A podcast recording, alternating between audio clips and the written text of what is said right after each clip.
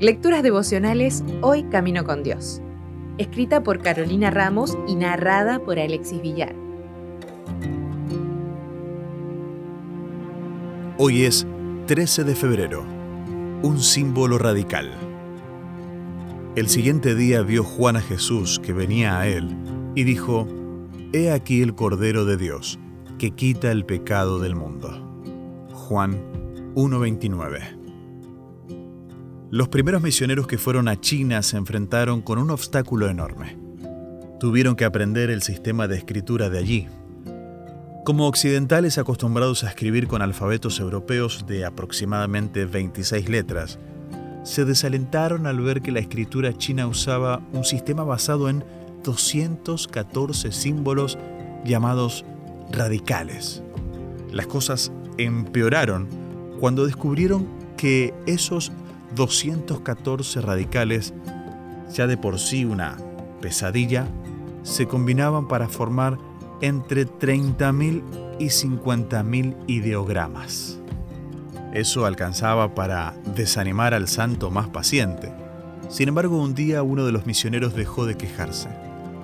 Estaba estudiando un ideograma chino en particular, el que significa justo.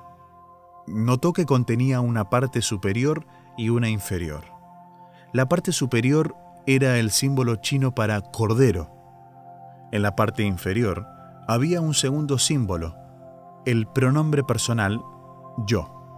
De repente se dio cuenta de que en el ideograma había, en su codificación, un mensaje escondido que era tremendamente maravilloso.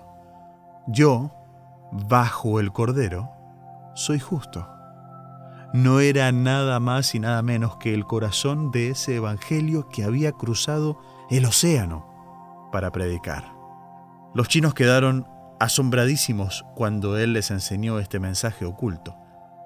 Nunca lo habían notado, pero una vez que se los mostró, lo vieron con claridad. Cuando él les preguntó, ¿bajo qué cordero debemos estar para ser justos? Ellos no supieron qué responderle con gran deleite, les contó acerca del Cordero que fue inmolado desde el principio del mundo. Como vemos en esta historia, no hay barreras para que ese mensaje llegue. Cerca o lejos hay personas que aún no han conocido el hermoso regalo de la salvación. El deseado de todas las gentes dice, como uno de nosotros, debía llevar la carga de nuestra culpabilidad y desgracia el ser sin pecado debía sentir la vergüenza del pecado. El amante de la paz debía habitar con la disensión, la verdad debía morar con la mentira, la pureza con la vileza. Sobre el que había depuesto su gloria y aceptado la debilidad de la humanidad, debía descansar la redención del mundo. Hoy podemos buscar una forma creativa de enseñarles a otros acerca de ese Cordero que nos rescató y que aún quita el pecado del mundo. Si desea obtener más materiales como este, ingrese a editorialaces.com.